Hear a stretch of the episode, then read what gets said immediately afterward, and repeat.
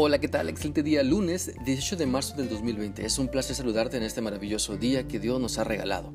Te animo para que podamos siempre pensar en hacer la voluntad de Dios, pensar en adorarlo con nuestro estilo de vida, pues nuestra obediencia es nuestra mejor adoración a Él. Es por eso que para obedecer a Dios necesitamos conocer su palabra y vamos entonces a continuar meditando en la primera carta a Timoteo capítulo 1 y leeremos del versículo 14 al 15, los cuales dicen así. Pero la gracia de nuestro Señor se derramó sobre mí con abundancia, junto con la fe y el amor que hay en Cristo Jesús. Este mensaje es digno de crédito y merece ser aceptado por todos, que Cristo Jesús vino al mundo a salvar a los pecadores, de los cuales yo soy el primero. A través de este pasaje podemos comprender un mensaje importante, que Cristo vino a este mundo para salvar a los pecadores. Dios, a través del apóstol Pablo, nos deja ver el centro del Evangelio, a Cristo dando su vida en rescate por quien le reconoce como Señor y Salvador, podemos ver el gran amor de Dios que ha dado a su Hijo para rescatar a todo pecador que se arrepiente, que busca llegar al Padre Celestial a través de Cristo. Y todo esto lo podemos disfrutar porque Dios nos da la salvación por gracia nos da de su presencia aunque no lo merezcamos y cuando comprendemos la maravillosa gracia de Dios, entonces su Espíritu Santo comienza a producir en nosotros un arrepentimiento genuino. Podemos decir como lo dice el apóstol Pablo, que Cristo vino al mundo a salvar a los pecadores de los cuales yo soy el primero. Cuando aceptamos, comprendemos y vivimos la gracia de Dios, el resultado será un sincero arrepentimiento. Nos veremos indignos de recibir de Dios las bendiciones que nos da, pero le agradeceremos porque a pesar de lo que somos, su amor se demuestra en nuestra vida. Comprendemos entonces que su gracia debe provocar en nosotros una comprensión de su plan redentor y también una mejor comprensión de que necesitamos de su presencia para resistir la tentación de seguir pecando. Por lo tanto, permitamos que la gracia, la fe y el amor que Dios nos ha demostrado nos llenen o nos lleven a una vida de reconocimiento de nuestros pecados. No seamos hipócritas y mostremos arrepentimiento. No nos aferremos a hacer doble cara y seamos sinceros ante Dios.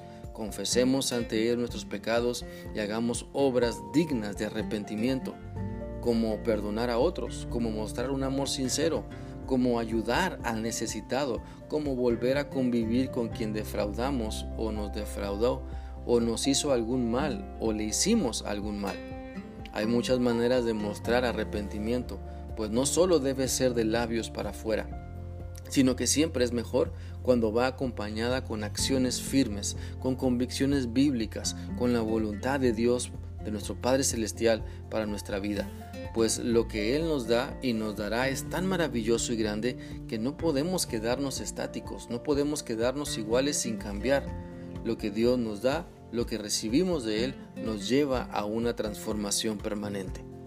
Es por eso que quiero animarte para que practiquemos el arrepentimiento bíblico, lo cual implica confesar delante de Dios nuestros pecados, no delante de una persona, pues solo Dios nos puede perdonar primero, y después podemos pedir perdón o perdonar a las personas que ofendimos o que nos ofendieron. Dios nos llama al arrepentimiento y al cambio. Mira, hay un estudio que se hizo y se le llamó los siete pasos al estancamiento. Obviamente no queremos caer en esto, pero si no nos arrepentimos seguramente nos estancaremos. ¿Y has percibido el olor del agua estancada? No es muy grato, ¿verdad? Pues de la misma manera Dios no quiere nuestro estancamiento quiere que crezcamos y el arrepentimiento nos lleva a ese crecimiento que necesitamos. Así que veamos los siete pasos que nos llevan al estancamiento para que nunca caigamos en ellos, ni como personas, ni como familia, ni como matrimonio, ni como iglesia. El primero es, y bueno, estos siete pasos consisten en siete afirmaciones que debemos evitar. La primera dice, nunca antes lo habíamos hecho de esa manera. ¿Te suena familiar? El segundo, no estamos listos para esto. El tercero, estamos bien sin intentar eso. El cuarto, ya lo hemos intentado una vez. Número 5, no tenemos dinero para eso. Número 6, no es, no es nuestro trabajo. Número 7, algo como eso no puede funcionar. Y probablemente hay un octavo paso o aún más pasos pero nunca antes los hemos buscado. Esto puede parecer una broma, pero es la realidad de muchas vidas, de muchas iglesias. Pues entonces no nos estanquemos y escuchemos a Dios que nos llama al arrepentimiento y actuemos con valor y con fe. Dejemos también que la gracia y el amor de Cristo nos guíen siempre a buscar la voluntad de Dios. Espero que esta reflexión sea útil para ti y que sigas permitiendo que la palabra de Dios te haga entender y vivir en su voluntad. Bendecido inicio de semana. Hasta mañana.